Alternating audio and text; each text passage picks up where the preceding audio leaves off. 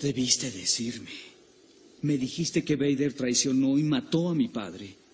Tu padre fue seducido por el lado oscuro de la fuerza. Dejó de ser Anakin Skywalker para ser Darth Vader. Cuando eso ocurrió, el buen hombre que era tu padre fue destruido. Era verdad lo que te dije, pero de cierto punto de vista. ¿Cierto punto de vista? Descubrirás que muchas de las verdades que aceptamos dependen bastante de nuestro punto de vista.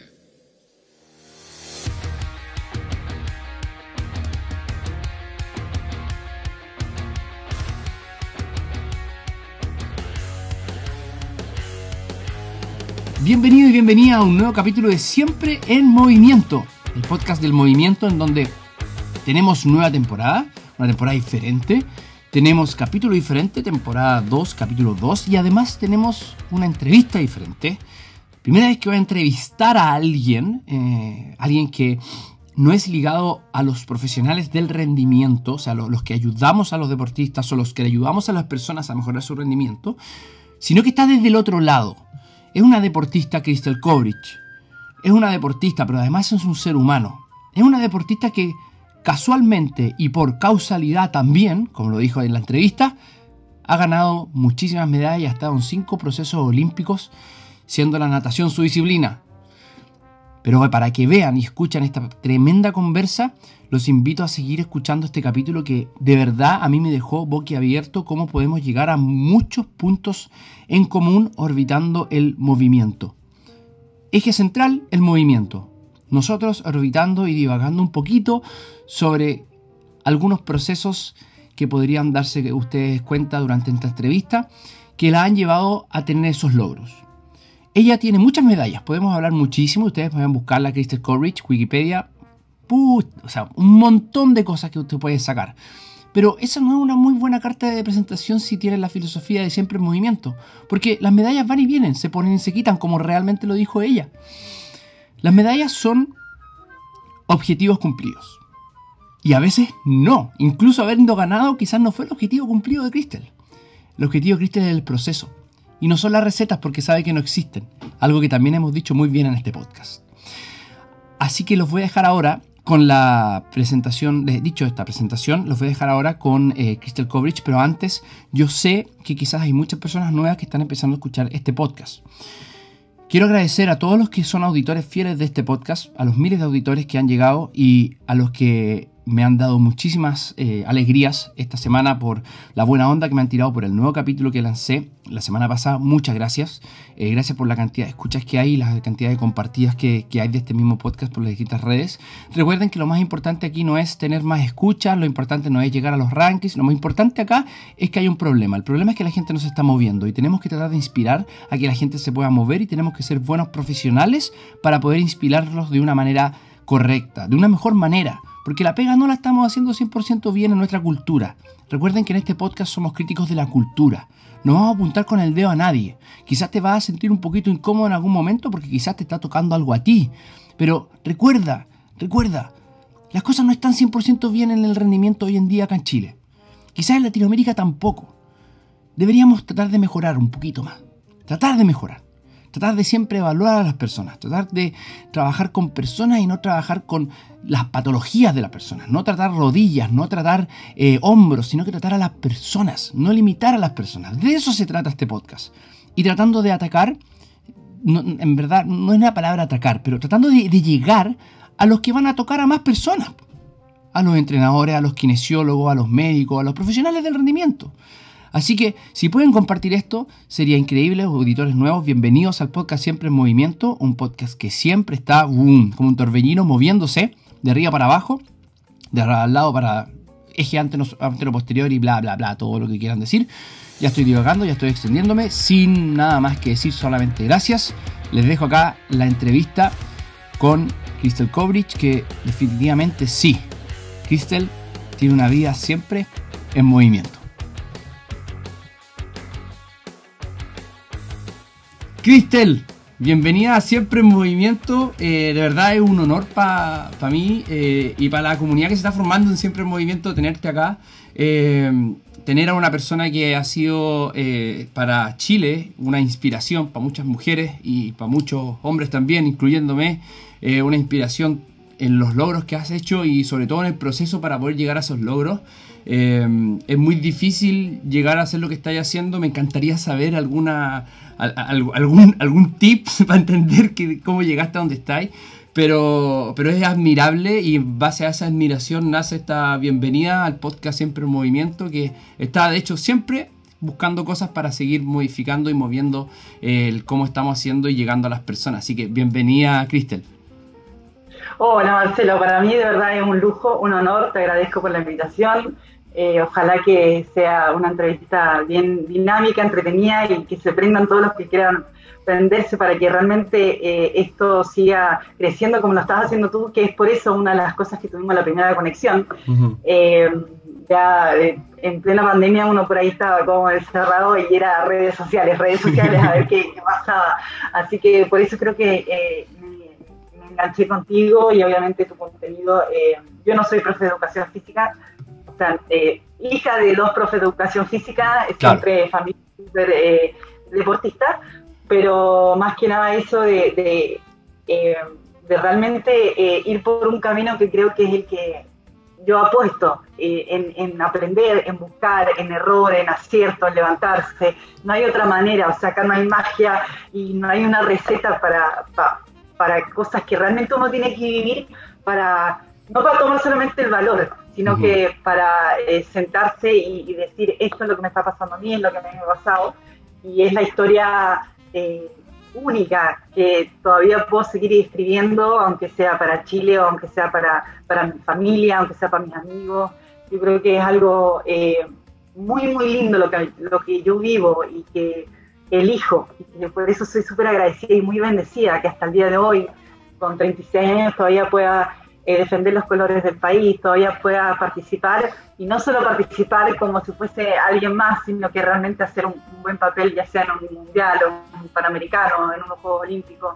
Eh, somos muy pocos los deportistas de alto rendimiento en el mundo que podemos decir que hemos ido a cinco Juegos Olímpicos. Entonces, eh, todas esas cositas, todas esas cositas me hacen obviamente sentirme muy orgullosa, muy humilde, pero es, es un trabajo de mucho tiempo y no es eh, sentarse y decir cómo puedo llegar a hacer algo sin moverme. Entonces, por eso me gusta mucho eh, la palabra movimiento, obviamente que es una de las cosas que más me gusta, porque yo creo que lo dejas súper claro en tus podcasts, eh, que también me gusta y también viene una filosofía así de mi viejo, el alto rendimiento no es salud, o sea, es una súper ultra exigencia que va más allá de lo que la gente piensa que es.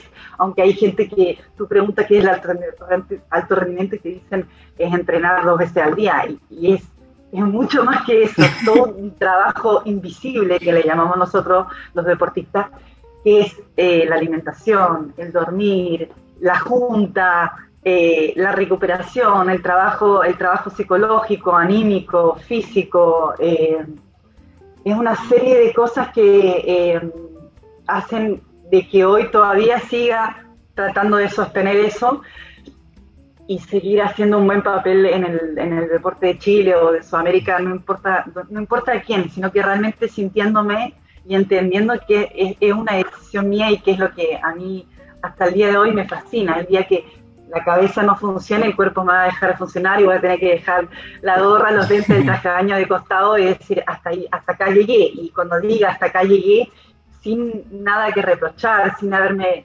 quejado de nada, sin haberme criticado tanto. Obviamente eso uno lo aprende con, muchos eh, éxitos y fracasos que, que, pareciera que la gente le tiene miedo a la palabra fracaso o le, o le tienes o sobrevalorado la palabra éxito. Éxito, claro. Simplemente son pasos que uno da y que da con mucho gusto y que es un honor, un orgullo y obviamente es una responsabilidad, pero es una elección mía, o sea, es muy fácil levantar el dedo y decir, ¿por qué no te fue bien? ¿O por qué no hiciste esto? Y, no, no soy quien ni para criticar ni para juzgar de, de los otros, simplemente es mi historia, yo sé que es súper interesante, es única y por ahí está un poco más expuesta porque eh, represento al país y tenemos una una, visibilidad o un feedback hoy mucho más rápido que, antes y que obviamente hay gente que puede estar haciendo lo mismo que yo y no es el deporte, no es el arte, sino que de otra manera no están expuestos y, hacen el mismo sacrificio y está igual de bien y tiene que ser igual con el mismo valor, el mismo catálogo porque somos todos iguales y es como te decía, eh, las medallas o los puestos eh, son circunstanciales, o sea, en, base a que obviamente yo me puedo frustrar, me puedo enojar pues si me haya ido mal, por supuesto. Para eso tenemos sentimientos y hay que sacarlo. Pero dijiste algo increíble cuando estábamos ahí en la primera reunión, eh, esa como la reunión, pequeña reunión de pauta, dijiste sobre ese punto algo increíble. Dijiste, que lo tengo anotado, las medallas son, eh, son solamente objetivos cumplidos o logros, pero no son el proceso. Y eso es impresionante, que lo estés diciendo tú, es, muy bueno, muy bueno que la gente lo escuche. Es que es, real, o sea, eh, ojalá que todo el mundo lo pudiera ver así y sentir así. Eh, yo por suerte, o sea, a mí cuando chica me decían que no iba a poder ser buena nadadora, no tenía flexibilidad, no tenía buena flotabilidad. Y yo decía, ¿cómo este doctor dice eso de mí si ni siquiera me ha visto en el agua? O sea, nosotros somos, nosotros eh, somos muy distintos en el agua. mira, Marce, nosotros eh, el agua es un medio poco común, donde perdemos mucha sensibilidad, la flotabilidad es distinta, la elongación, la coordinación, no tiene nada que ver con lo que uno haga afuera del agua. Obviamente la preparación física del agua tiene que ser acorde o que podamos directamente transmitir, o sea, yo no, si yo hago prebanca con 100 kilos y no lo transfiero al agua de la mejor manera, sí. no me, no me está, hay algo que no está funcionando. O sea, no digo que tenga que bajar solamente los kilos, sino que de alguna otra manera realmente entender y saber eh, que hay algo que no está funcionando y que no, no, no está encajando realmente la fuerza que yo eh, tengo con la flotabilidad en el agua. Eso, eh, por eso la natación en, esta pandemia sufrió muchísimo porque no teníamos acceso a la piscina. Tanto tiempo fuera del agua es, es, es heavy, es muy fuerte. Oh. Tanto así que eh, te cuento mi anécdota eh, personal. O sea, yo tengo acá una casa en donde hay una piscina de, piscina le digo yo con mucho respeto, pero debe tener 10 o 12 metros. Tuviste que amarrarte elástico. Exacto. Oh. Para no perder la sensibilidad en el agua. Oh. y no la quería perder. ¿Pero te sirvió algo? Porque he escuchado eso de muchos amigos nadadores. sí, porque después yo cuando me habilitan la piscina con la Federación de Córdoba, que hace todo un, mi trabajo, toda una, una logística para que sean pocos, vamos, cinco, salen cinco, entran. ¿Ya? yo estaba mucho más adelantada. Mucho buena, más adelantada. buena. Y, y, y, por, y eso, ese mes que yo no hice eso, que era 40 minutos de bicicleta, 30 minutos de caminata con cierta intensidad, porque obviamente mi rodilla o mi hueso comprenderás que son totalmente distintos a los que son las otras personas que tienen otro rechazo, es otra, es otra articulación. Nosotros tenemos siempre decimos los nadadores que tenemos huesos de pluma, porque la verdad que todo es distinto con el agua. Entonces eh, hay que tener mucho cuidado con eso. O la ergometría que uno puede tener fuera del agua. Eh, eso es para mantener cierto estado físico, pero el agua, lo que te da el agua, el agite, eh, la coordinación, el subir el pulso, no es lo mismo en el agua. Sí, totalmente diferente. Sí, las acciones son diferentes, eh, es mucho más concéntrico, hay poco excéntrico en, el agua, el reflejo de estiramiento acortamiento se da, pero de, mucha menor manera. Para los que les gusta la parte nerd, podemos hacer un día algo, algo así, porque eh, afortunadamente tuve eh, el honor de entrenar a varios nadadores y uno de ellos fue a los Panamericanos, entonces también estuve con él. Hicimos una vez un live con eh, JT Galvez y estuvimos trabajando ahí con ah, él. Sí, sí, sí, lo conozco, sí, sí. Sí, pues y, y, todo lo que menciona es cierto, es cierto. Pero hay una cosa, y mira qué interesante, hay una cosa de la que podríamos hablar que es, eh, o que, quizás eh, podríamos compartir sobre la naturalidad del agua, en la que discrepo que no estamos hechos para el agua. Em, si tú... No, no, no, para. Yo, no digo que no estemos hechos para el agua, digo que nosotros la sensibilidad muy rápida. Ah, claro, pero, pero los reflejos que nosotros tenemos primitivos, ¿cachai? Que nos permiten sostenernos en el agua y nacemos desde el agua, eh, hacen que nosotros podamos en, el agua expresar muchas cosas que son naturales. Y de hecho, eh, la habilidad de natación es una habilidad considerada una habilidad natural y que te puede sostener muchísimo. de, de, supervivencia. Y claro, claro. Y, eh, instinto, así, tuk, tuk, o sea, Sí. eh, eh, hacer así, así, sí, sí, Sí. lo comparto, comparto. Exacto, exacto. Y tenemos adaptaciones para eso, para poder sobrevivir, eh, no, no sobrevivir en el agua, pero sí eh, No. hacer locomoción en el agua. Eso es súper importante. Tenemos la habilidad para hacer eso.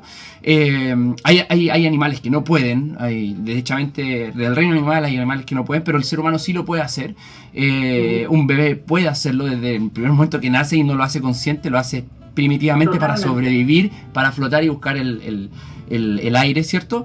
Y algo interesante también de eso es que eso mismo se puede utilizar eh, en, eh, arriba, solamente que está, ahí- o sea, arriba me refiero en el suelo, eh, solamente que está en contra de la gravedad y que se van a producir ciertas cosas importantes similares a la, a la natación, así que solamente acotar eso y lo otro importante, Cristel, algo que dijiste que me encantó, que es una palabra, y una palabra que a veces a nosotros los entrenadores nos tiene que, de hecho deberíamos tenerla escrita y- o tatuada acá en la muñeca, eh, que nosotros debemos ayudar a la persona al frente a sostener ese alto rendimiento, que sea Sí, sustentable. ¿Cachai? Sí. Que a- ayudar a sostenerlo. Y tú lo dijiste perfecto, y aquí no lo puede ver la gente en el podcast, pero la cuando dijiste la palabra sostener, tu lenguaje corporal fue como de que es algo demasiado intenso. Entonces, sostener la intensa práctica deportiva. No estamos para desgastarlos, estamos para ayudarlos a sostener eso. Entonces, No. si me puedes dar tu insight, o sea, desde Sí. adentro, lo que significa eso para ti. Es que mira, yo creo que a, a lo largo de, la, de, de esta trayectoria eh, súper intensa, larga, porque no nos olvidemos que yo también hago pruebas de fondo que son eh, larga distancia, no sé, por Mm. 800, 1500, que eso requiere eh, más tiempo en el agua. Eh, acá la clave, va, no, no voy a decir clave porque es como si fuese el doctor y es, ya tómate esto, no, no. Claro, no hay, no hay solución, no hay clave. recetas. Sí, No, no, no. Acá hay una cuestión bien, para mí, que es como súper importante, que es la comunicación. O sea, la comunicación porque primero la que plantea el objetivo soy yo y yo busco una herramienta y mi herramienta es mi coach o mi preparador físico o mi psicólogo. O sea, para eso existe un, un team, o sea, existe un equipo. Y ese equipo, yo tengo súper claro que no les quiero hacer es perder el tiempo. Y yo no quiero hacer el per- no quiero perder el tiempo para mí tampoco. exacto. Entonces, eh, eso eh, obviamente que se pule, hay mucho, mucho feeling, mucho feedback, eh, mucha, ni hablar a veces de unas cargas emocionales y de aguantar y de entender y de acompañarnos mutuamente, literalmente en las buenas y en las malas. Yo no soy de esas personas de que, eh, o sea, a mí, si me fue mal es porque nos fue mal, nos fue mal. Claro. Y, y a veces me fue mal, pero no le fue mal a mi entrenador porque no me entrenó a mí. O sea, yo en eso soy súper autocrítica, muy autoexigente. Y, y creo que una de las grandes cosas es mirarse al espejo y decir, estoy entrenando bien, estoy haciendo las cosas coherentes como realmente quiero yo hacerla. Y ese trabajo de la inconsciencia con la conciencia es es- es súper fuerte porque hay que chocar con la realidad. O sea, Sí. es decir, como que yo estoy haciendo las 15 sesiones semanales porque me da mal. Eh, No es solamente las 15 sesiones semanales. Es como te digo, un trabajo, es un trabajo invisible. Es, o sea, yo sé que si me acuesto el sábado y está, co- ya, vayámoslo científicamente comprobado. Si Está comprobadísimo, a las 6 de la mañana y el, y, el, y el domingo estoy todo el día durmiendo, no significa que me recupere. Claro. Porque el lunes a las 4 de la mañana tengo que estar en el agua de nuevo. O a las 4 y media. Me levanto, a las 4 me levanto, a las 4.40 más o menos y estoy en el agua, 4.45. 4.01 como el despertador para no ser tan, tan cuadrada. Pero entonces, todas esas cosas, o sea, yo vuelvo, entiendo que tengo que tomar un buen desayuno, entiendo que tengo que descansar, entiendo que tengo que ver en que hay distintas temporadas que hay distintas recuperaciones, cámara hiperbárica, hielo, eh, la pelotita, masaje, o sea, hay, hay yoga, elongación, porque uno dice yoga como si fuese, yoga es, mucho más grande que estar haciendo la- la- las asanas, o sea, No, no, filosofía. yoga es otra, es una disciplina hermosa. eso, o sea, sí, no es lo digo con mucho respeto, pero eh, es mucho más profundo, obviamente. Entonces, Sí, cuando vas entendiendo y vas creciendo y te van saliendo las cosas bien, te van saliendo las cosas excelentes, te van saliendo las cosas pésimas, vas entendiendo que es así y que tiene que haber una comunicación y tiene que haber un feedback muy, muy importante. Y el primero tiene que ser el tuyo. O sea, obviamente que quizá por ahí a veces no lo ves porque estás muy angustiado o te puedes sobrellevar, no sé, el gran resultado por ahí. Pero la natación igual es como un, un deporte súper matemático. O sea, yo entreno y entiendo que tengo que hacer un tiempo y si ese tiempo no me sale, por ahí tú vas a ver que a mí me están aplaudiendo porque me gané, qué sé yo, una medalla de plata en un sudamericano, una medalla de oro en un sudamericano, ¡ay, te felicito! Y mi cara puede ser terrible. Claro, porque, no, era lo que yo estaba buscando. No era lo que buscaba ahí. Claro, no, llegó el tupper, el que tú creías, y quizás te llegó a la semana siguiente y se rompía el récord la semana siguiente. Eso suele pasar que uno se adapta antes. Y ahí es cuando realmente tú entiendes el valor de lo que significa el trabajo. No es como te digo que me pongan y me saquen la medalla a mí, eso, o sea, qué rico que te aplauden, que te, te, valoren, escuches el himno de Chile, que es un respeto impagable todo lo que yo he vivido. Pero yo voy más allá. Y si eso, si eso es ser la número 80 del mundo, pero sé que fue mi 100% en ese momento, en base a todo, eh, todo lo transcurrido, bueno, más o menos o malo, tengo que quedar satisfecha. O sea, tiene que estar bien. Obviamente que puede, puede venir, ¿qué puede venir? Ese bajón de decir, en verdad estaba buscando entre las 10 o 15 mejores, pero no, no puedo estar dependiendo de los demás. Oh, qué tremendo, qué tremendo. Acabas de, citar, eh, porque bueno, es, así es la, es la vida de los seres humanos, se empiezan a ver a, lo largo del, tiempo ciertas cosas que se empiezan a coincidir. Entonces, hace muchos años atrás había un coach eh, que ya falleció, se llamaba coach John Wooden, es el mejor coach de la historia catalogado por, por ESPN y por varias otras cadenas televisivas. Eh, fue un coach que sacó campeón de la NCAA, de la, de la Liga Universitaria de Básquetbol, a, eh, un equipo de básquetbol que salió campeón como 5 o 6 años seguidos, una cosa así. Aquí tengo varios libros de él. Y que sus mismas eh, enseñanzas se han aplicado en economía, se han aplicado en negocio y en muchas cosas porque es muy importante el, el término de ¿Qué es lo que estoy buscando? ¿Estoy buscando ser el número uno o estoy buscando ser el, con lo que estoy haciendo para las situaciones donde estoy, hacer mi 100%? Entonces, eso es el éxito para él. de hecho, tiene una pirámide que es como la pirámide del éxito. Y la cosa que culmina en que yo me voy a sentir conforme conmigo mismo al momento en que yo sé que di mi 100% con la situación que tuve. Entonces podemos encontrar, por ejemplo, que di mi 100% con todo, todo esto, estos pequeños pilares que tú estás nombrando que hacen el todo, que es la nutrición, la regeneración, todos los profesionales, si todo está al 100% y saliste número uno del mundo, perfecto. Pero si uno de ellos está mal, por ejemplo, entramos en una lesión, si con esa lesión aún así diste el 100%, sin pasar a llevar tu salud, sin pasar a llevar todo lo que conlleva eso, eso es un éxito. Eso es un éxito también. Pero claramente, pero, pero vayamos a un ejemplo. O sea, todos conocemos a Michael Phelps que ganó, ganó, ganó, ganó, ganó. Claro. El que salió, segundo, ¿está mal? Es... Su cola era de Michael Phelps. Pero de sido su mejor carrera como historia de la natación igual. Exacto. Exacto. Entonces, por ahí, por ahí somos súper injustos, somos súper... Eh, malos humanos en ese sentido de criticar y de jugar y, de olvidarnos y de ser súper olvidadizos y ser súper ingratos. Creo que esa falta de respeto del ser humano, de ser mucho más...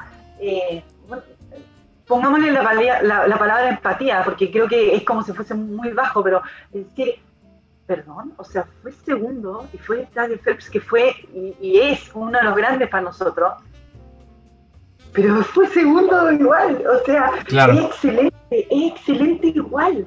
Entonces, eh, pero ¿quién se acuerda de los segundos? ¿Quién se acuerda de los terceros? Somos súper ingratos en eso. Y en eso nosotros como, eh, como deportistas del Team Chile, a veces, eh, voy a decir a veces porque yo soy parte del Team Chile, nos puede afectar mucho como no. Y, y es como te decía, nosotros hoy con esta herramienta de Internet, el feedback es muy rápido. Es muy rápido y puede ser muy criticado, puede ser muy juzgado, sin realmente saber el backstage de cada situación o de cada torneo. O sea, eh, a nosotros mm. nos pueden mostrar en unos Juegos Olímpicos, qué sé yo, que yo salgo 14 y a nadie le puede interesar si yo salgo 14 y, es verdad. O sea, eh, lo que pasa es que eh, son momentos que te firman y te muestran ahí, pero es un proceso que ese proceso fue 4 más 1, o sea, fueron 5 años de proceso. Eso yo creo que es un punto súper importante que vienen a otorgar como punto positivo las redes sociales que la gente se entere del proceso que están viviendo. Y yo lo he visto en varios deportistas que empezaron a tener redes sociales y que se hicieron eh, bastante adeptos, por ejemplo, al, Instagram y suben sus historias. Y es muy interesante ver realmente lo que están haciendo. Eh, obviamente hay muchas personas que lo hacen solamente para, decir que lo están haciendo. Pero lógicamente, siempre, toda herramienta se puede utilizar para dos, para dos cosas. Pero es algo interesante que empiezas a ver deportistas levantándose, como tú decías, a las 4 de la mañana, eh, su rutina, su trabajo, su consistencia, cuando lo están pasando mal, cuando lo están pasando bien. Entonces eso es algo súper interesante. Y a veces lo que tú mencionas ahí, y, cabe de cajón, hace dos días creo que salió un, titular bastante poco, eh, eh, poco acertado sobre los primos Grimald tremenda pareja del Team Chile también. Mis respetos para ellos, yo no los conozco en persona, pero a mí me encanta el vóley, me encanta ver el vóley. Jugué vóley en, la universidad, eh, me encanta. Y ahora salió otra pareja de chicos que está, creo que los derrocó, como ya, ya, los primos Grimal no son los número uno. Y el titular desacertado diciendo eh, pucha, ya no me acuerdo cuál era el titular, de hecho a mí no me importan tanto esas cosas, pero llega a, la mente ahora con lo que estáis diciendo, como, ah, fin de la era Grimal. ¿Qué significa eso? Claro, ¿qué significa eso? ¿Por qué no podemos tener más? ¿Por qué no podemos potenciar? ¿Por qué no podemos, eh, o sea, a mí no me interesa que haya más Crystal, me interesa que haya más nadadores. Exacto, exacto. De, ese nivel. Entonces, ¿por qué tirar para abajo? Y eso eh, solemos mucho hacerlo. Eh, como te digo, inconsciente o consciente, no importa. Pero eh, en estas cosas por ahí de las redes sí sirve para poder poner un poco más en contexto lo que es la realidad, ¿no es cierto? O sea, eh, eh, nosotros trabajamos, y, vuelvo a decir, es algo que elijo, pero trabajo. O sea, trabajo para que mi excelencia sea día a día, semana a semana, mes a mes, y con, lloradas, con... Mm. O sea, con muchas cosas que por ahí eh, no se entienden porque a veces uno no la expone, pero no porque quiera, sino que realmente uno está como sobrepasado y solamente ve las cosas buenas. pero bienvenido a ser también las cosas malas. O sea, no podemos valorar lo bueno si no pasamos por lo malo también. Creo que eso es como, ese contraste. Es fundamental. Es fundamental. Y ahí hay algo que también es fundamental eh, resaltar del discurso que está haciendo ahora la Crystal, que para mí es increíble, eh, porque lo, hemos, lo he dicho, eh, y, esto los que trabajamos en alto rendimiento, que hemos tenido la posibilidad de trabajar en alto rendimiento, eh, nosotros tenemos que tener la humildad como coaches que yo no voy a hacer mejor a Crystal si yo la entrenara. Yo soy la herramienta que ella eligió. Por lo tanto, en última instancia, ella fue la que eligió bien, o eligió mal, o términos de, de, de relaciones, coach-atleta, ella optó por ah, eh, tomar lo mejor de mí, dándome yo mi 100% como entrenador, siendo yo la herramienta. Entonces nosotros somos las herramientas de los atletas. Nosotros no somos más que eso, somos una herramienta y súper, muy prescindible, una herramienta muy prescindible por lo demás. hay muchos atletas que para mí son súper eh, ingratos, o sea, se cambian de ropa interior muy, muy, muy seguida, o sea, como si fuese cualquier cosa, y acá hay un respeto, hay un trabajo serio de tu parte como de mi parte, y esas dos partes tienen el mismo valor, tienen el mismo trabajo, tienen el, misma, la misma carga emocional de las dos partes iguales, y eso es fundamental, y creo que por ahí, eh, cuando los egos eh, quieren resaltar de un lado más de otro, eh, no hay un equilibrio. Y sin equilibrio, alguno de los dos, uno de los dos se va a caer primero y se va a pegar contra la pared primero. Entonces creo que eso, yo no sé si es solamente humildad, es simplemente entender y creer en el proceso y ver que es real. O sea que si no nos comunicamos, si no transitamos, si no nos enojamos, si no nos frustramos, no nos vamos a encontrar el punto exacto y, obviamente que uno puede decir, ¿sabes qué? Me parece que no va más, ok, nos vamos. O sea, o me voy, o, pero tiene que, tiene que realmente creo que tiene que haber algo así como que se exprima, se entienda y, y se valore de los dos lados. A mí, o sea, es así como cuando uno hace una conexión con una empresa privada, o sea, yo no soy un producto, soy una persona claro. que, que, tú me quieras, que tú me quieras eh, mostrar como un producto ya un tema tuyo, pero yo no soy un producto, yo soy una persona que está buscando un, objetivo bien claro, creo en ti, ah, fusionemos y trabajemos juntos. Y si no funciona, no funciona.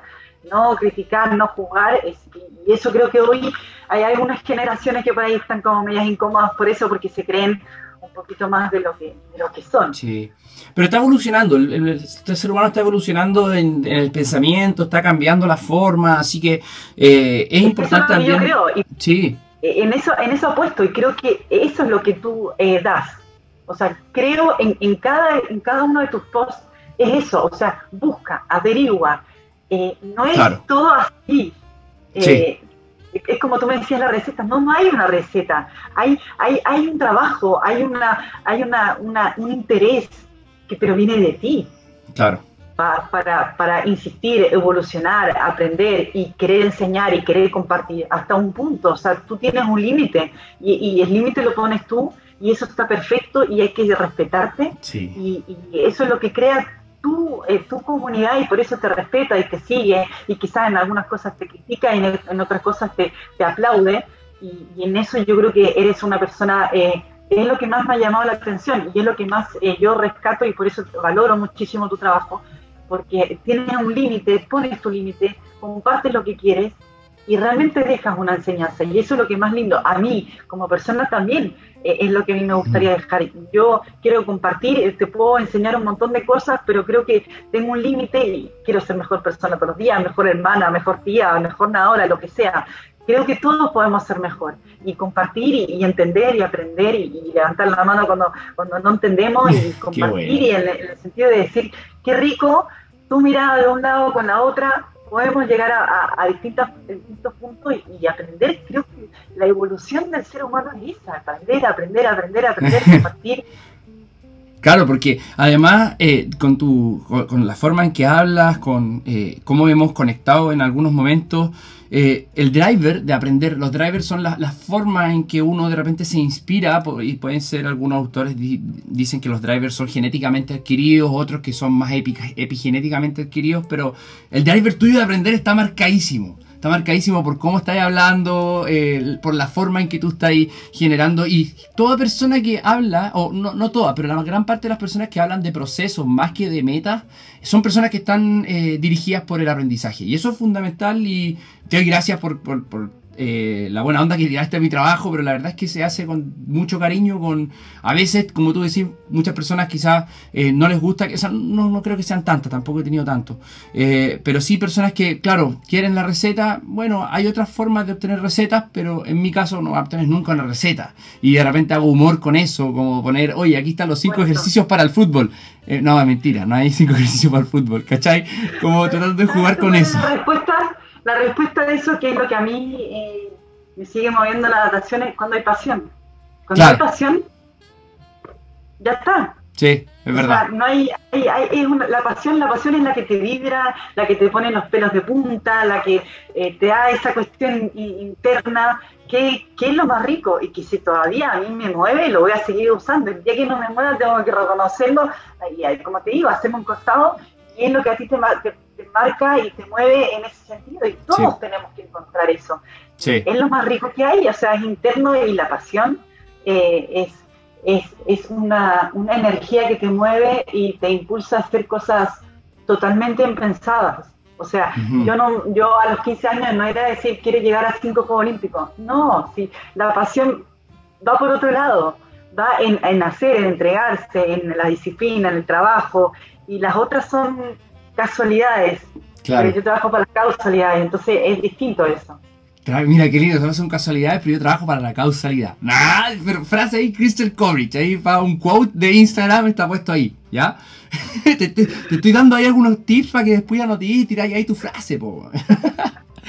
Oye, Chris, tengo acá algo que hablaste y que eh, yo sé que a los auditores les encanta esto, porque cada vez que hablo de esto, y de hecho uno de los capítulos más, más escuchados es eh, con signo de interrogación. ¿El deporte es salud? ¿Cachai? Así como, ¿es salud el deporte? Y tú dijiste que el rendimiento no es salud. Entonces, si me podéis desarrollar eso desde tu perspectiva sobre la salud eh, y el alto rendimiento. O sea, yo creo eh, en que el ser humano tiene que estar en movimiento. O sea, Hmm. pongámosle deporte, ejercicio, actividad física, no importa el adjetivo que sea. Exacto. Tenemos que ser capaces de entender de cómo alimentarnos, dormir, reír, llorar, tener descanso. Hay que moverse. O sea, Sí. esas son cosas que nosotros, el ser humano, tenemos que entender y tenemos que eh, tener incorporado en el día a día de que hay que moverse. Estamos O sea, hechos para movernos. estamos exactamente, o sea, Sí. eso es así y eso es lo que me encanta a mí eh, de haber podido aprender eso como, como hija de dos profes de educación física, que es Ah, buena, sea, buena. Hija de dos profes. ah. algo. O sea, yo hice atletismo y natación hasta cierta edad, que me acuerdo que mi ex entrenador de natación me decía, bueno, Cris, ya está, o sea, tienes que elegir algo porque eh, tienes potencial en esto, y yo me acuerdo que mi papá me decía, también puedes tener potencial en, en atletismo. Potencial lo digo como para hacer algo todos los días, porque hacía tres veces a la semana natación y dos veces a la semana atletismo. Entonces, eh, mi papá estaba metido en el atletismo y mi mamá estaba metida en la natación. Y como mis hermanas, que tengo dos hermanas más grandes, estaban en natación, dije, bueno, me voy con ella porque nos vamos y volvemos juntas. O sea, fue una cuestión así. Y no creo que haya sido un desacierto, pero por lo menos me incliné más en la natación. Y eso me llevó a, realmente entender de que había una actividad física que había que realizar. Sobre todo cuando uno es chico, uno entiende que tiene mucha energía y que está así a full. Y después, eh, mis primeras competencias, yo no quería competir. O sea, para mí era hacer una actividad física, pasarlo bien con amigos. Y yo no quería competir. Y no quería competir. A los 10, 11, 12 años no quería competir, no tenía ganas. Era simplemente disfrutar lo que estaba haciendo. Y después cuando empecé a competir, tampoco empecé a ganar. O sea, yo no ganaba, yo iba porque yo tenía una eterna rival muy buena eh, que hacía lo que quería conmigo, en el sentido de que salía rápido, me sacaba por mucho, salía lento, después me ganaba solamente al final, hacía lo que quería en el agua conmigo. Era muy inteligente en eso y sabía que mis límites eran, en, en cierta manera, los, los cachó enseguida. Entonces, eh, ahí te das cuenta y cuando creces con esa, con esa mirada, eh, valoras mucho más otras cosas. O sea, acá lo importante no era salir en el podio, sino que realmente si yo estaba trabajando y estaba mejorando, se veía en el tiempo en, los torneos. Y eso es lo que pasó. Y después cuando yo pude ser seleccionada era porque ella o no iba o no quería nadar las pruebas largas que yo nadaba, que sabía que era buena. Entonces así empezó como un- una selección en donde todo el deporte para mí era como, wow, tiene otro escalón, aunque quizás en Chile hay muchas cosas que no se valoran o no se entiendan, pero no por- porque nos falta mucho nosotros para poder realmente eh, mostrar lo que significa ser un, un deportista de alto rendimiento en Chile, todas las cosas que uno deja de lado. Somos muy pocos los deportistas de alto rendimiento en Chile, los que realmente se pueden dedicar no solamente monetariamente, sino que anímicamente, físicamente y, y que te lleve a, a realmente estar a un nivel de alto rendimiento como para decir el alto rendimiento es otro tipo de deporte que es Mm. súper exigente y que no es lo mismo que estamos hablando todos como para ir el domingo en la mañana, vayan todos ahí a caminar a la Alameda Claro. o a andar en bicicleta. No, es otra cuestión. Yo sí creo mucho en el movimiento, creo que es fundamental Sí. así como leer, así como despejarse en algunas cosas, es una alimentación que es muy grata y que esa retroalimentación es fundamental para el ser humano. O sea, es una cuestión eh, que tiene que ser, ojalá que fuese mucho más impulsado eh, en las edades más pequeñas, ¿no es cierto? Ujú. eh, o, o kinder o prekinder o básico o medio, en donde realmente después no te corten tanto las alas para que tú Claro. puedas seguir y más, esa, y vuelvo a decir, acá no, no, yo no, no voy por el lado de representar o no a alguien, sino que acá es una cuestión una, única, que es de uno. O sea, yo creo que eso fue lo que la pandemia eh, nos movilizó a todos. O sea, estábamos todos encerrados, bueno, ¿qué hacemos?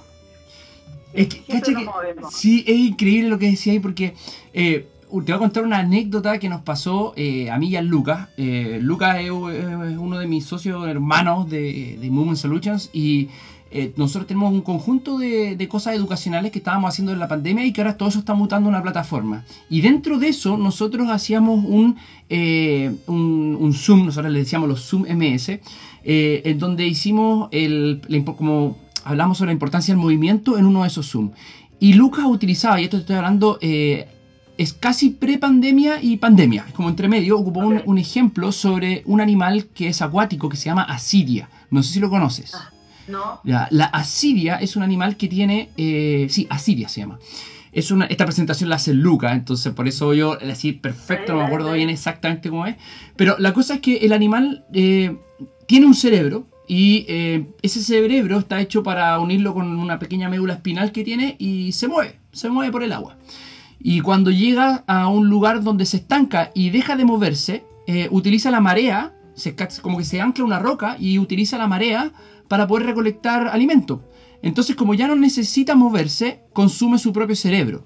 Y después no, no tiene cerebro. Entonces, lo, eh, y es interesante porque ese mismo ejemplo eh, al, dos años después, un, un comediante y, y, y eh, comediante de stand-up comedy se llama Eo Caroe, tiene un podcast que se llama Free Solo, súper entretenido, me encanta el humor de, de Eo Caroe. Okay. Llegó a lo mismo, llegó a lo mismo, es un podcast que habla de filosofía y ciertas cosas, también tiene unas cosas bastante interesantes ahí, y llega justamente al mismo ejemplo y dijo, mira, ¿sabéis que bueno, estando todo el día acá en cuarentena, sentado, eh, viendo, haciendo cosas, viendo Instagram, como que me empecé a sentir mal. Y empezó a investigar él desde la mirada del humor y desde la mirada también del, de la filosofía, como, ¿será necesario movernos para los seres humanos? Y llega al mismo ejemplo, el ejemplo de la Siria.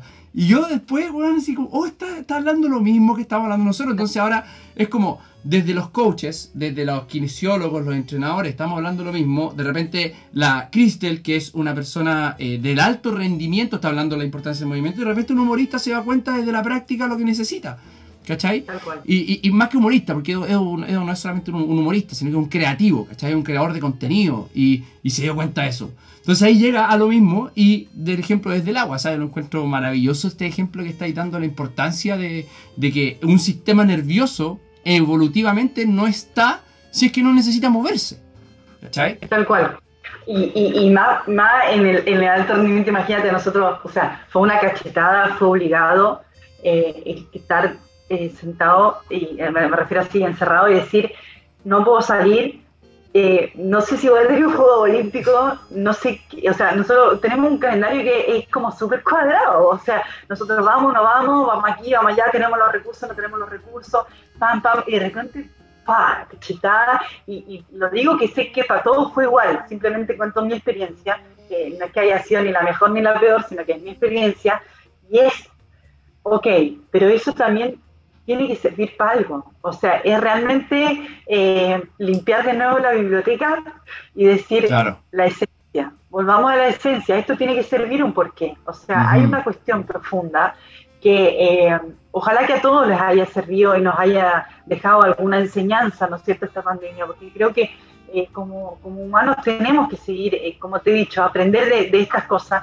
Y esto fue eh, o sea, no estaba en nuestras manos de nadie. Entonces, como fue impulsado y fue realmente una orden que teníamos que estar en una cajita, eh, empieza la imaginación. Y por eso te digo, cuando uno eh, realmente la puede utilizar, es como sí. te digo que eh, tenía esa piscina chica, algo tengo que hacer, tengo ahí el contacto del agua, voy a tratar de utilizar lo mejor posible en beneficio para mí. Y yo no sé si mis rivales en ese momento estaban o no estaban en el agua, pero yo necesitaba tener algún contacto porque no quería perder eh, ni un metro más eh, fuera del agua. O sea, es así. Sí, la desadaptación viene inmediatamente. Y hay varias personas, bueno, ahora tenemos una pandemia de tendones de Aquiles cortados, Crystal. Eh, a ti, afortunadamente, sí, eh, a ti afortunadamente no te va a tocar porque no, no, creo que estés jugando deportes como fútbol de fin de semana, pádel pero tenemos, eh, yo converso mucho con kinesiólogos y entrenadores a lo largo de Chile y es como, ¿cuántos, es como, ¿cuántos cruzados tienes? Aunque no me gusta hablar así, o sea, cruzados, eh, tendones de Aquiles, porque son personas, sí. pero es muy anecdótico que estamos teniendo esa patología así como... Eh, por lo menos nada, 3, nada. 4 eh, por un volumen eh, de 60 pacientes, por ejemplo, que puedas tener una consulta, tener 3 o 4 tendones aquilianos cortados de, de, personas con esa patología es mucho. Y a nivel mundial está pasando porque, claro, no había ese impacto, no había esa adaptación y, y claramente pasa eso. Así que, no, claro. También, también esta cuestión de que se enganchan con lo que venga sin consultar, sin saber ni tomar las, las herramientas adecuadas, como realmente. Eh, Creo Sí, que está la también esa, sobreinformación te hace ser Sí. desinformado totalmente. O sea, Sí. eso también está de la mano. Exacto. Oye, Chris, yo hice una encuesta sin que las personas supieran quién eras. Que yo, yo dije, oye, eh, porque justo eh, yo, yo trabajo para una empresa que se llama Exos eh, y justo los Exos estaban en Combine de la NFL y estaban sacando ahí los chicos imágenes sobre récords que habían hecho para seleccionarlos para la NFL y en un año ser multimillonario. Eh, esa, es la, esa es la cuestión, en un año voy a ser multimillonario. ¿Ya? Eh, entonces yo dije, oye, ¿qué le preguntaría a un atleta de alto rendimiento? Eh, y cosa anecdótica ahí, la NFL es muy corta la carrera, dura como dos o tres años la carrera promedio de un jugador de NFL simplemente por la cantidad de impacto que tiene. ¿Cachai? O sea, Claro. es impresionante lo corta que dura y la te- las temporadas tengo entendido que son como medio año nomás que juegan y todo lo demás es preparación para ese medio año de entrenamiento, imagínate, es una cuestión así bien, bien loca. Y llegaron un total de 368 preguntas. Eran 368, a ver, estoy mirando acá. Eh, ¿Qué le preguntarías a un, a, un, a un entrenador de. O sea, a un atleta de alto rendimiento? Sí, 368 Sí, preguntas. ¿Ah? ¿Qué cosa? Sí, sí, fue como, ya, habieron, hubo preguntas muy interesantes, lógicamente hubo harto, harta, eh, como dicen amigos, como que me, algunos me rompían los huevos, molestándome eh, por las preguntas, pero dentro de ese filtro hay de todo, pero molestándome, buena onda a todos los que me mandaron, les mando un saludo a los que me agarraron para el deseo literalmente, para el huevo. Pero aquí tengo varias preguntas muy interesantes. Entonces, eh, pa- para que los chicos igual se sientan escuchados, eh, yo como un- siendo un medio de conexión de ellos contigo, eh, hablando sobre eso del alto rendimiento que eh, no es salud, ¿cómo tú puedes llegar a, a tener, o, o cuáles son tus experiencias, mejor dicho, cuál es tu experiencia en el tratamiento con lesiones? ¿Ya? Cuéntanos un poquito tu experiencia con eso. Mira, yo soy muy afortunada en realmente no tener ninguna, ninguna lesión durante toda mi carrera. O sea, uno puede haber tenido quizá un par de días alguna molestia, eh, me acomodo y ya está. O sea, no me he operado el hombro, ni la muñeca, ni eh, no he parado. De verdad que Oh, la, qué bueno. la parada más grande que he tenido en la vida ha sido la pandemia. Oh, Eh, porque yo soy una mina que me cuido muchísimo y a, a lo que me refiero a cuidar es tener un equilibrio, o sea, no soy tan cuadrada en muchas cosas, no soy una mina que está esperando que tenga las calugas marcadas en el cuerpo, porque no... Nosotros, mira, la natación es súper eh, elitista y exitista por, la, por lo visual, ¿no es cierto? Que tiene el traje de baño, que se, queda- que se vea bien, que sea marcada, que, o que sea fibrosa y que eh, Ah, y eso, no, me imaginaba eso, así como que no, no lo había visualizado, me estoy re- recién haciendo consciente esa parte. Sí, sí, y, y eso, eh, yo siendo una persona no tan, no voy a decir no baja, pero tampoco alta, 1,71, no es tan ni mucho ni poco. es No, pero para el promedio chileno es alta. Sí, sí, bueno, pero para, para en general, así como tipo de competencia en fondo, más o menos, eh, ni tampoco flaca, eh, nunca marcada, o sea, como me o sea, no marcada, simplemente natural. Y he tenido, he tenido muchas experiencias o más marcada o menos marcada y he sentido el mismo, el mismo bullying, digamos, y creo que la verdad que siento que he podido aprender en que realmente cuando me sienta bien y, y sienta coherencia con el agua, como me voy sintiendo, es como eh, más, más eh, hago hincapié en eso. O sea, la temporada, hay temporadas en donde quizás estoy dos o tres kilos más, pero pueden ser de músculo, como pueden ser de grasa, o sea, no importa. Realmente es, es ir viendo y ir acomodando, porque eh, toda temporada es distinta. Eh, mi entrenador tiene una capacidad de que aunque haya salido buena en la temporada, más o menos o mala, siempre es otra. O sea, Ya. siempre está la incomodidad, siempre salir de esa zona de confort y nunca me acomodo. O sea, nunca me acomodo. Y eso ha sido una de las grandes claves también en, en poder evolucionar. O sea, si por ejemplo, en una temporada había que ser, hicimos tres alturas, que altura es en- en- sobre 1500 o 2000 en, en, onda, eh, en otros lados. Sobre el nivel del mar, claro. Claro, para poder trabajar distintos tipos de, de aeróbico, anaeróbico, eh, no significa que lo vamos a volver a repetir con un excelente resultado. Para nada, para nada. Está totalmente descartado. eh, porque siempre él cree y está buscando para no quedarnos eh, en, encasillados en una idea. Por eso te digo que eh, es fundamental esa cuestión de, de siempre salir incómodo, estar incómodo y eso que yo no lo genero, o sea, yo, como te digo, es una herramienta que yo lo elijo a él y él está buscando eso constantemente, una persona que busca, que aprende, error, acierto, una temporada nos fue pésimo haber hecho, que tú dices, todo lo de los libros, no, los, libros están quemados, o sea, hay mucha teoría que yo, eh, eh, haciéndolo en la práctica, ya no sirven. Sí. O sea, y, aparte uno tiene que entender que cada individuo es distinto, eh, una reacción distinta. O sea, uno puede hacer un trabajo todos iguales y les tomas el lactato, uno puede tener 4, 6, 8, 14. Todos somos distintos, la reacción, el estado físico, los pulmones, o sea, la glucosa durante el entrenamiento. Yo he tenido muchos problemas con eso porque no me daba cuenta y o la mala hidratación durante el entrenamiento o la poca alimentación en alguno en algún vegetales, proteínas, no importa qué, eh, eso queda afectado en el, en, el, en el, rendimiento del entrenamiento o de la competencia. O sea, eh, a mí me pasó en unos Juegos Olímpicos del 2008, donde yo pensé que tenía todo listo en una prueba de aguas abiertas que había clasificado en 10 kilómetros y en 800 metros, porque a partir del 2020-21 de Tokio se, se incorpora los 1500, que fue la primera vez en la historia que se, se, se nadaron ahí. Antes era solamente prueba mundial. Y yo ahí en el 2008 había clasificado en agua abierta, que es una prueba de 10 kilómetros, y en 800. Eh, aguas abiertas era en un lugar donde se, hace, donde se hacía el remo, el circuito de remo, que eran vueltas de, de 2 kilómetros y medio. Y hay lugares en donde está el entrenador que se llama de abastecimiento, en donde el entrenador te está con un palo y te entrega lo que tú realmente necesitas tomar, hidratarte sobre todo para poder aguantar las dos horas eh, dos horas cinco a veces, depende, depende de, lo que es la atmósfera, ¿no es cierto? Si es con olas, si hay mucho viento, si el circuito es corto, rápido, todo eso depende de cuánto tiempo, pero el promedio es dos horas. Dos horas es como una maratón, o sea, tienes un desgaste muy grande. Y estábamos en Beijing con una temperatura asquerosamente alta, casi de 33, 35, pero la térmica era 40 y el agua también estaba caliente. ¿Qué, hizo la Kristen? iba súper bien la primera vuelta, iba súper bien la segunda vuelta, pero no me, no me abastecí. Y la oh. tercera vuelta, yo ya iba cuarta, quinta, si yo, yo me acuerdo. Lo que pasa es que después yo levanto la mano y me desmayo y no me acuerdo. Y tengo una taquicardia no. bajo, claro. Entonces ahí es cuando uno entiende que uno no es un robot, y que uno es un ser humano, y que uno tiene que, eh, o sea, yo no le hice caso a mi entrenador porque pensé que iba bien, y decía, quedaban dos kilómetros, quedaban 1900 metros para llegar a la meta, iba a oh. cuarta quinta.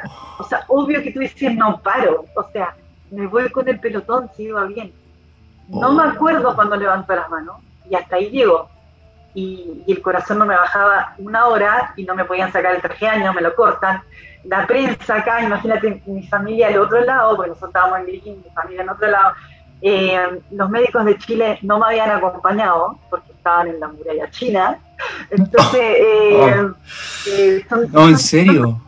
Esas vivencias, esas son las vivencias que te hacen entender y te hacen conocerte. Es clave, es clave conocerte. Oh. Si no hubiese pasado por eso, claramente la recuperación en muchas otras pruebas más adelante hubiese sido distinta. Muchas ahí obviamente durante los entrenamientos va viendo qué hidratación es la mejor, porque todo el mundo te puede decir la marca esa típica isotónica, pero si no te cae bien el estómago, no la tomes, no la tomes porque te lo tomas a otro, o sea, somos todos distintos, todos reaccionamos distintos, quizá agua de coco, bicarbonato con limón y sal, o sea, hay distintas maneras de hidratarse y uno tiene que conocerse, o los geles, o un plátano, una barra de cereal, hay que tener algo, hay que conocerse, hay que tener un un error y acierto para ver realmente cómo, cómo reacciona el cuerpo. Somos todos distintos. es como, como la frase ahí, el diablo está en los detalles. Así como, eh, ahí está, en los de pequeños detalles. Y aquí tengo notado algo del principio del podcast, que empezamos a grabar ya y, Cristian, llevamos 50 minutos. Yo, a mí se me ha pasado así. Bueno, hermoso, hermoso. Mira, eh, uno, esto lo tengo notado porque eh, mencionaste ahí que el, probar, empezaste a hablar sobre el probar, el probar distintas herramientas, que somos los coaches, además distintas herramientas de los mismos coaches. Entonces, eh, yo me quedo con una frase que yo le explico a los atletas cuando yo estoy con ellos y también le explico a los mismos entrenadores y kines que nosotros somos los propios científicos de nuestra vida. Entonces, somos científicos porque eh, muchas veces de forma empírica tenemos que probar distintas recetas, ¿cierto? Un poquito más de sal, un poquito más de pimienta, de repente un poquito más de tiempo en el horno y de repente vais creando un estudio un estudio, porque le estás dando metodología al cierto trabajo que tú estás haciendo contigo mismo como, como atleta. Yo también soy atleta, entonces lo experimenté hace dos, o tres años atrás, eh, cuando estuve, saqué mi récord en, en Kettlebell Sport 10 minutos, eh, con Kettlebell 32 kilos. Y claro, la fórmula me, me, resultó, eran hartas cosas, pero no sé si hoy día me sirve esa fórmula. Entonces cada vez uno empieza a hacer un estudio de su propio rendimiento. Entonces, según los mismos... Eh, variables que yo estoy utilizando, qué variable entra, qué variable sale, eh, cuál es la sensación que tengo. Y muchas veces también pasa que tengo buenos números, pero me siento como el hoyo. O sea, ¿de qué sirve eso? ¿Cachai? Entonces, cada uno, y es como una frase ahí para dejarla puesta en el podcast, es como, cada persona es su propio científico, haciendo el mismo, en un estudio con uno mismo. Totalmente. Y a diario, que es lo más difícil, y tratar de hacerlo conscientemente porque es muy fácil decir, ay, pero si ayer comí un plato de fideo, hoy también puedo comer un plato de fideo. No, no, sí. conócete, cacha la onda, eh, todos los procesos son distintos, porque el ambiente es distinto, los que te rodean, lo que generas tú, eh, tú vas creciendo, tú vas generando otros ADN, eh, no es lo mismo que hace 15 años atrás, otras, otras partículas, otras moléculas, uno va generando otras cosas, va teniendo otros gustos. Entonces, cuando vas cachando todo eso, ¿cómo no va a mutar tu cuerpo de distintas maneras en distintas épocas del, proceso deportivo? ¿Cómo no se va a mover tu cuerpo? ¿Cachai? Entonces, volvemos al mismo centro.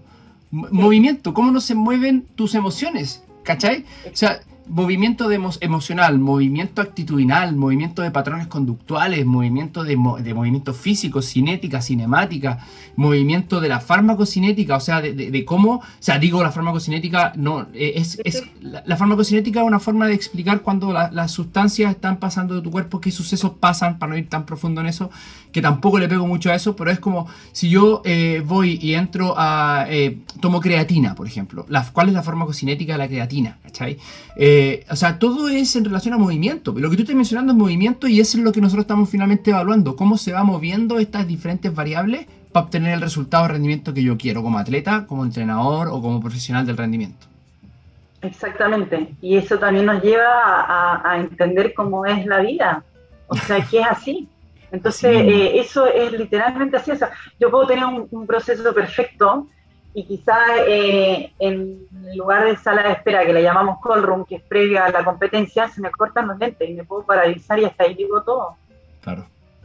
Qué tremendo. Y, esos son los pequeños momentos en que realmente uno tiene que tratar de tener otras herramientas y de entender y, de solucionarlo de la mejor manera posible y que así es la vida, o sea, de un momento a otro también entender de que te puede pasar eso y que hasta ahí llegó ese proceso, entonces el próximo tiene que ser otro.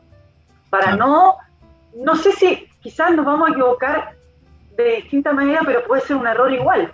Pero vamos a entender de que fue de distinta manera, que fue otro tipo de proceso, pero sí, sin dejar de crecer y de creer en ese proceso, que es la clave. Sí, la clave. De hecho, ahí, no sé si conoces a Wim Hof, pero Wim Hof, eh, sí, ahí está, eh, dice lo mismo, eh, uno de los pilares, de los tres pilares de Wim Hof, uno es, el frío, otro son las respiraciones y el más importante es el mindset, o sea, creer que lo que estás haciendo, por muy empírico, por muy poco científico que sea, te va a resultar, te va a resultar y te va a resultar. Que es diferente que decretar y toda la onda, pero es, es, más que nada hacer que lo que estáis entregando tenga un una coordinación con ese objetivo final. O sea, la energía que tú estés utilizando en ese momento, ya sea el dormir, eso es entregar la energía a tu cuerpo, eh, recuperar energía, creer que ese dormir realmente te va a recuperar. ¿Cachai? Es todo es tenerlo mirando eh, hacia el por qué lo estás haciendo. Y hay una, chica que preguntó, que tiene que ver con esto de la parte del entrenamiento físico, que creo que una pregunta súper buena, eh, que dice exactamente así, dice, ¿qué proporción crees tú que te aporta el entrenamiento físico a eh, fuera de lo técnico. Eso es exactamente lo que, lo que puso ahí en el Instagram. ¿Qué proporción? Y lógicamente es diferente para todos y es diferente para todos los deportes. Así que, en tu caso. ¿Por qué? ¿Por qué? Porque yo insisto que si el cerebro no funciona y no manda el mensaje real al cuerpo, el cuerpo se traba. O sea, se queda ahí, ¡tuc! se queda ahí estancado. Entonces, eh, eh, es como cuando uno hace un proceso, el entrenamiento ya se hizo y a la hora de competencia es el 90% mental y 10% el físico, porque el físico ya se trabajó, ya se hizo todo lo que se tenía que hacer, ya no puedo hacer más piques, no puedo hacer mejorar la vuelta, si ya hice 300 vueltas en entrenamiento o 1000 vueltas a la semana de una manera, ¿qué voy a pretender cambiar a la hora que yo quiero buscar un objetivo en una competencia?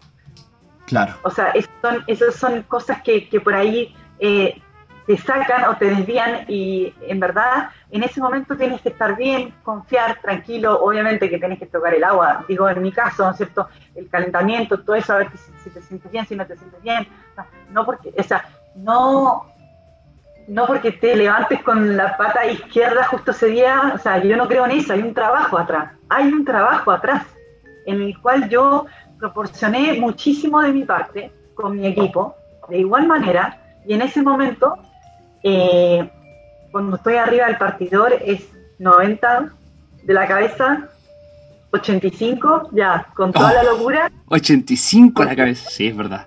Porque hay que estar tranquilo y hay que estar confiado y, en uno. O sea, ya está todo lo otro. El físico, ya, ya, ya lloré, ya sufrí, ya, ya pasé, ya hice las temporadas, ya realmente eh, cuando vas cachando eso, es, eh, es muy interesante cómo realmente podemos nosotros manejar y, trabajar eh, la mente. La mente es muy poderosa y a veces la tenemos súper olvidada y es un trabajo de día a día, súper hormiga y entender realmente que las emociones te pueden em, llevar de un lado a otro, tuk, tuk, tuk, tuk, y se te acabó la historia o explotaste o para algunos fuiste una frustración, no sé, eh, es, es increíble coincido 100% contigo desde la teoría, desde la teoría, o sea, la cantidad de, porcentaje que aporta el mindset al rendimiento eh, es probablemente, yo creo que aceptaste el 90% lo que podéis sacar. O sea, eh, hay personas que no tienen el físico para poder levantar, eh, por esto un ejemplo, típico ejemplo que sea, una persona no tiene el físico para levantar un auto, pero si está su hijo debajo del auto lo va a levantar. Entonces, ese es el poder, es el poder que tiene, que tiene la mente. Eh, y desde la práctica también yo lo he vivido en mis competiciones una vez. Eh, tenía el mejor, físico, el mejor físico que he tenido en mi vida para levantar kettlebell. Tenía para lucirme, tenía el campeón mundial al lado porque había venido a hacer una, una práctica. La única diferencia entre los entrenamientos y lo que estaba haciendo yo era que había una persona que tiene un título que el condicionamiento humano le puso campeón mundial. Entonces, como estaba ese weón al lado, cagué. Y así fue. Y así fue, se me soltó la kettlebell de las manos. Se me soltó y ahí, eso fue ya hace como 5 años y ahí empecé un trabajo que es semana a semana con mi psicólogo Sebastián Leiva y estoy semana a semana con él porque eso se empieza a transferir y eso es súper bonito y ahí creo que sí el deporte te da muchas herramientas y el deporte es salud y a lo mejor la competición puede ser salud, ¿ya? En algún punto, que te ayuda a lidiar con este salir de la, de la incomodidad, perdón, salir de la comodidad para entrar en la incomodidad. ¿Cachai? Em, y el psicólogo te ayuda muchísimo a eso, eh, a entrar y generar estrategias, conocimiento, estrategia y todo eso es, fundamental. Y por eso coincido 100% contigo. Y eso mismo me lleva a la siguiente pregunta, que bueno, eh, hay hartas preguntas, hicieron muchas, pero no, no creo que las veamos todas porque al final después... Em, tenemos, yo creo que para otro podcast, solamente si quieres asistir por Crystal. Si no, de hecho, la invitación al tiro. Para otro, si, tenéis tiempo. buena, buena. Entonces, mira, eh, es una pregunta que tiene relación con este mindset, con la forma de ver las cosas. el mindset definido como el seteo mental que tienes tú o la mentalidad que tienes tú para poder afrontar las cosas y que tiene mucho que ver en dónde uno fue criado y en dónde uno vive. Entonces, por lo mismo, veamos a Chile. ¿Existe el alto rendimiento en Chile? Es la pregunta. Eh, y yo le voy a agregar algo a esa pregunta, porque yo creo que, claro, tengo mi, mi, mi, forma de ver las cosas acá en Chile, Pero me gustaría también preguntarte qué te llevó a salir de Chile a hacer alto rendimiento. Que, que yo estoy súper intrigado por eso. Yo creo que en Chile eh, sí hay alto rendimiento, pero es eh, está desvirtuado. Yo creo que en, algunas cosas sí, en algunas cosas no, y en otras cosas más o menos. O sea, yo creo que hay muchas, eh, nos falta mucha cultura deportiva y, no, en, pero en la, en la base. Yo creo que después siempre, yo creo que si haces una, como un historial de todos los deportistas que somos de alto rendimiento, te das cuenta que son como eh, porque han hecho su historia, porque han ido por este lado y, no hay detrás así como realmente un súper ultra proceso que los lleve y los acompañe, porque todavía nos falta mucho por crecer y apostar, porque eh, somos un país mucho más chico, mucho más limitado en muchas cosas, y, pero en temas de infraestructura no. Entonces no es solamente un tema, eh, hemos crecido muchísimo de infraestructura en los últimos 10, 15 años, muchísimo, pero siempre tenemos eh, la otra parte que es como, no, no solamente diferencial, sino que los que un poquito organizan o generan o tratan de modificar eh, distintos eh, entrenamientos de realmente el entrenador de Chile a veces no quiere eh, aprender o no quiere escuchar otra cosa o no vienen uno hacen un curso y con eso ya está y se piensan que como que no hay un, no hay un entusiasmo más de poder generar y de un cambio eh, realmente eh, de base, de base. Mm. ¿Y hace cuánto años te fuiste? Yo, eh, ahí está, cuando a mí, a mí me cambia la situación cuando yo mm, empiezo a tener como unas miradas con mis rivales, que, o de Brasil o de Argentina, que se levantaban temprano para entrenar antes del colegio, y yo, pero en Chile no abren la piscina antes, o sea, ¿cómo hago?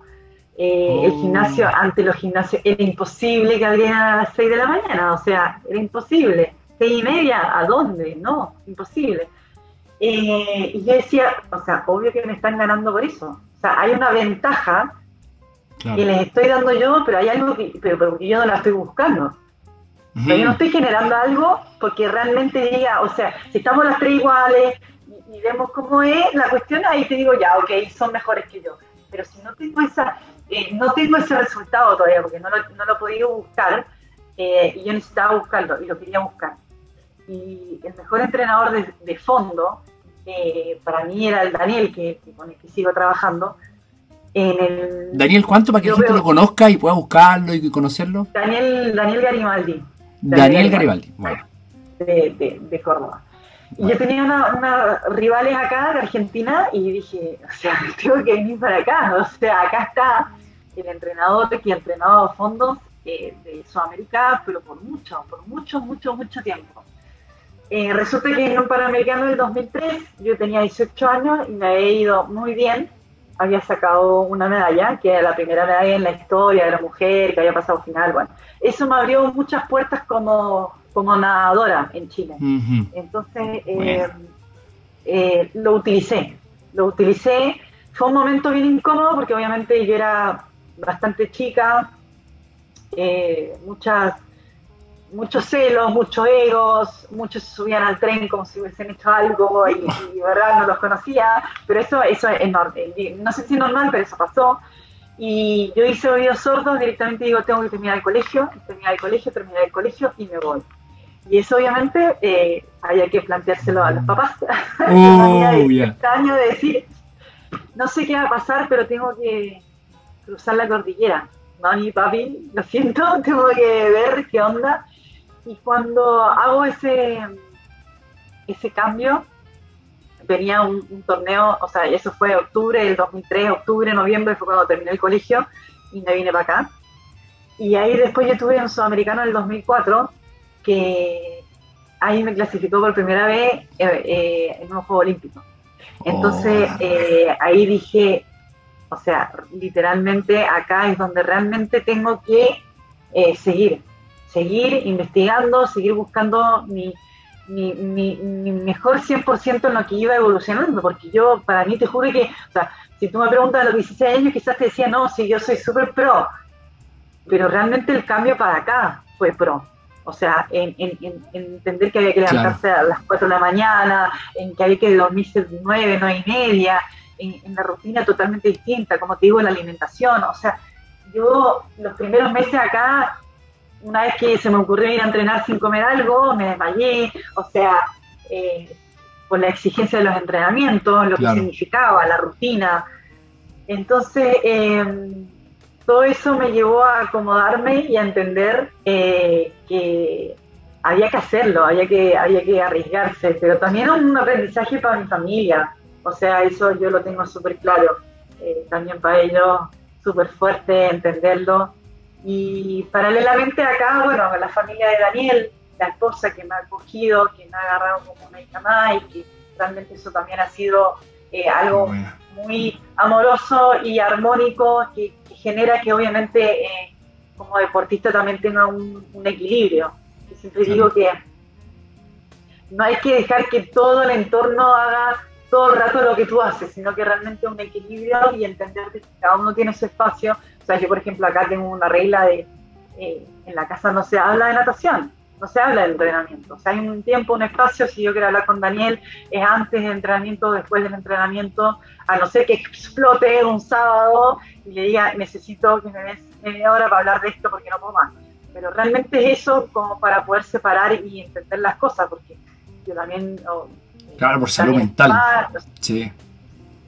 Hay que tener un equilibrio y eso uno se va conociendo, va entendiendo y eso es como súper eh, especial. Eh, así, me parece que es fundamental eso. Mm. Qué bonito lo que, lo, que podemos sacar de ahí, porque eh, si nos ponemos un poquito nerd, disculpa Crystal, porque aquí hay mucha gente que escucha que es como parte, sí, no, nos ponemos nerd en esto. Eh, yo he comentado, no me acuerdo en qué capítulo fue porque ya tenemos muchos capítulos, pero comenté eh, algo que nosotros pasamos harto en la preparación física y el entrenamiento, también en kinesiología, que es la teoría de sistemas dinámicos, donde el, ambiente eh, está rodeando al individuo y el individuo va a hacer una tarea. Entonces nosotros tenemos varias formas de influir sobre ese individuo, ¿cachai? Y las formas más, más efectivas eh, a corto y largo plazo son cambiando el ambiente y cambiando las tareas que está haciendo. Entonces, si yo quiero, por ejemplo, que la persona tenga eh, mucha más resiliencia en su tren superior, yo necesito darle tareas para su tren superior y darle ambientes donde su tren superior se vea eh, demandado. Entonces, lo que hiciste ahí, el cambiarte de lugar, y la pregunta era por Chile, por el alto rendimiento, te cambiaste de Chile, o sea, te fuiste del país cambiaste el ambiente donde estabas, donde llegaste a un ambiente que te posibilitaba el entrenar a las horas que tenías que entrenar, el tener una cultura que te permitiera abrir los gimnasios al momento que tenías que tener los gimnasios, eh, cambiaste las creencias de una cultura en relación a ese rendimiento, porque quiere decir que la cultura está cree un poco más y le da un poco más cabida a, esta, a estos deportistas que en ese tiempo, porque tenemos que decir fue el año 2003, quizás ha cambiado mucho, Em, sí, sí, sí, por supuesto. Em, en, ese, tiempo eran literalmente marginados, eran como, estáis locos, ¿cómo van a estar levantando a las 4 de la mañana, weón? ¿Qué estáis haciendo? ¿no? Entonces, eh, finalmente, si nosotros lo analizamos bajo el prisma de sistemas dinámicos, lo que cambió eh, fue el, el, ambiente de Crystal. O sea, el ambiente donde estaba, porque siguió haciendo las mismas tareas, solamente que se permitieron hacer. Y por último, si lo vemos desde también la teoría ecológica de los sistemas, Crystal no podía influir sobre, sobre la cultura chilena. Entonces, no, no, no podía, no podía. Entonces, bueno, no puedo influir sobre la cultura. Busquen ahí, eh, eso creo que no lo he nombrado, de teoría ecológica. Entonces, la relación del microsistema de Crystal con su entrenador en ese tiempo en Chile, con sus competencias, que son microsistemas, no las podías cambiar, así que te fuiste a otro microsistema donde tenía una ecología diferente donde cada sistema compensaba diferente. Así que es súper bonito que tomen eso, porque eso, por ejemplo, podría ser una pregunta para una prueba, como ¿qué importancia tiene el ambiente? Bueno, aquí está, aquí está. es, clave, es clave, es clave. O sea, hasta a veces uno puede ser súper cruel, pero hasta a veces entre la misma, misma familia puede haber alguien que realmente sea como tóxica, digamos, de alguna manera, que no te favorece, no es positiva, te cuestiona, te señala con el dedo, eres la oveja negra y tú realmente estás haciendo lo que quieres hacer. O sea, yo quiero dejar súper en claro que lo otro no está mal, sino que es lo que no va con lo que yo creo y elijo. Entonces, eh, yo no di ni una PA, bueno, en ese momento era PA, PSU, ya no sé cuántos nombres tiene, pero eh, no fui, a, no fui a una universidad, yo estudio por mi cuenta, como puedo, hago las cosas que realmente, porque sí creo en, en, en, aprender y no me siento, no tengo ningún diploma de nada, porque no tengo, pero no me siento menos por eso tampoco. No, me siento menos capacitada y, tampoco con menos, con menos poder ni con más poder soy de verdad lo más eh, natural y trato de ser por eso soy y es lo que yo te decía, o sea, yo soy trato de ser lo más honesta y lo, más transparente posible porque creo en que cada uno puede seguir haciendo su mundo, sus elecciones y, eso te lleva a tener una esencia para que realmente disfrutes y tengas con la pasión con la que estás haciendo lo que sea. Oye, Cristian, esta conversación increíble, tengo más cosas anotadas acá tremenda. O sea, vamos a tener que sacar un segundo podcast, algún tema específico. Em, porque igual es, ya llevamos una hora diez y yo sé que eh, para mucho y si te, se están quedando hasta el final, lo encuentro increíble. Muchas gracias. Em, Muchas gracias. Sí, sí, y, bueno, no hemos dicho, si, si quieren compartir esto, les gustó, compártanlo, eh, no es lo más importante, lo más importante es que realmente a cualquier persona que le pueda ayudar, motivar y también entender un poco la importancia del movimiento dentro de un atleta de alto rendimiento, una leyenda chilena, eh, lo pueda tomar y, y, pueda llevarse eso para casa y nos puedas escuchar donde estés. Pero, Cristel, me gustaría que si pudierais cerrar con algo eh, que quisieras decirle a las personas que te recuerdo son los que más me escuchan, son personas eh, del ámbito del rendimiento humano, pero también hay muchas personas que son clientes de estos eh, usuarios, entre comillas, son personas también seres humanos, que les gusta solamente entrenar, les gusta solamente moverse o incluso quieren saber algo sobre la salud. ¿Qué les dirías a ellos y, palabras al cierre para usted, maestra? No, por favor, yo creo que acá eh, lo más importante de poder eh, transmitir es que disfruten lo que hagan. Cuando uno realmente disfruta y entiende, eh, se va, va ejerciendo una, una, una, así como un incendio interior, así un fueguito que es muy rico transitarlo y es esa pasión que nos mueve y que la transmites tú, la transmito yo de mi otro lado, la transmitimos todos de otro lado, pero si la juntamos realmente con, con, una, con una situación que es como tan linda que es compartimos el movimiento, que es no quedarnos estancados, que realmente es, producir y reproducir y reproducir, es lo más lindo que le puede pasar al ser humano. Entonces creo que eso eh, tú lo estás haciendo muy bien y nosotros, nosotros digo, los de alto rendimiento o el Team Chile o la Cristel, lo que sea, lo hacemos de otro lado, pero si eso genera y capta, aunque sea 10 segundos, un granito de arena, yo de verdad que soy muy agradecida y también agradecida por tu tiempo, por tu generosidad, por transmitir, por querer compartir. Y eso es lo que a mí me genera y es lo que trato de promover o tratar de, expresar lo más natural posible, porque para mí el disfrute, y ojo, que el disfrute no siempre es con una sonrisa, el disfrute no siempre es eh, estar enojado, el disfrute es simplemente entender lo que estamos haciendo, por qué lo estamos haciendo y para qué lo estamos haciendo. Y esa es la pasión que nos lleva día a día, momento tras momento, eh, como, humanos. Qué bueno lo dijiste al final, porque es bacán. Un tema después podríamos hablar y también podría invitar al Seba, a, mi psicólogo, eh, que también es psicólogo de DMS, pero es, es, la raja porque disfrutar hasta la rabia, disfrutar la pena, ¿Cachai? Eso es. Sí, como que el disfrute es solamente hacia el reír, pero disfrutar no viene de ahí, la etimología de la palabra no viene de ahí. el, disfrute es todo. De repente yo estaba en, en procesos así como, oye, pero no, estáis disfrutando, no estáis calientes. Bueno, déjame disfrutar. Esto para mí es disfrutar, ¿cachai? Estar en, en, como tengo que estar, en la emoción que tengo que estar y transitar emocionalmente, moverme de una emoción a otra sin perder un poco el control. Finalmente eso es, como yo estoy generando mis, conductas. Así es, así lo veo yo y qué, rico que también tú o otras, otras eh, personas más piensen igual. Creo que eso es clave, como que confundimos eh, que solamente el disfrute sea una sonrisa así como para la foto y nada más, y es mucho más profundo, es mucho más... Eh, como más largo lo que lo que significa en sí y eso eso es muy rico eso es muy rico Buena. Oye, estoy pero así eh, bueno, la pauta, ¿te fijaste? La seguimos como hablamos, pero finalmente es, es la raja porque encontráis personas con las que puedes hablar, puedes seguir y, y tener un punto que fuimos todo el rato eh, haciendo una órbita consiguiendo el eje central al centro siempre el movimiento. Yo lo encontré la raja, yo te doy las gracias nuevamente, Cristel, por estar aquí. Y eh, de hecho, ahora lo último que nos quedaría sería que tú pudieras decir dónde te pueden encontrar, eh, dónde pueden saber de ti. Eh, también si quieres decirlo acá, tienes que saber que hay 30.000 personas que te están escuchando en la estadística.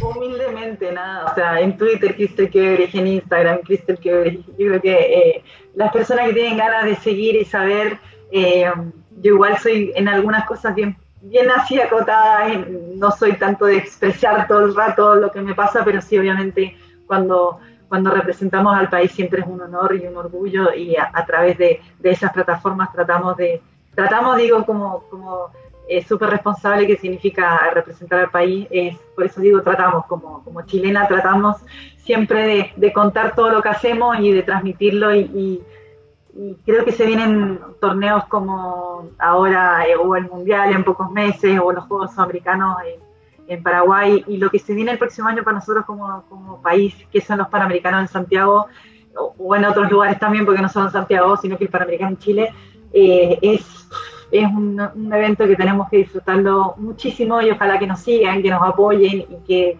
estén todos ahí eh, entusiasmados con todos los deportes que, que haya y sobre todo con todos nosotros que que queremos representar a Chile de la mejor manera. Vamos con todo, vamos con todo, en serio. Eh, te mando un gran abrazo, la mejor de las vibras, dale, dale con lo que estás haciendo, eh, de verdad es impresionante y cómo inspiras. Eh, así que todo lo que estás diciendo que tiene mucho de personal, noto que es lógicamente para poder generar tus propias metas, además estás arrastrando un montón de gente atrás que se está inspirando. Así que muchas gracias por estar acá nuevamente, Cristel, y de verdad el título tu vida siempre ha sido un movimiento. Así que, gracias, Cristian. Muchas, muchas, muchas gracias a todos los que quieran escuchar y que se quieran eh, sumar y si podemos hacer otro más adelante, lo vamos a hacer, no hay ningún problema. Y esa fue nuestra entrevista con Crystal Kovrich y muchísimas gracias por escuchar hasta el final si te quedaste y se vienen buenos capítulos nuevos, nuevos de paquete. Ya están grabados, así que sigamos siempre en movimiento. Chao.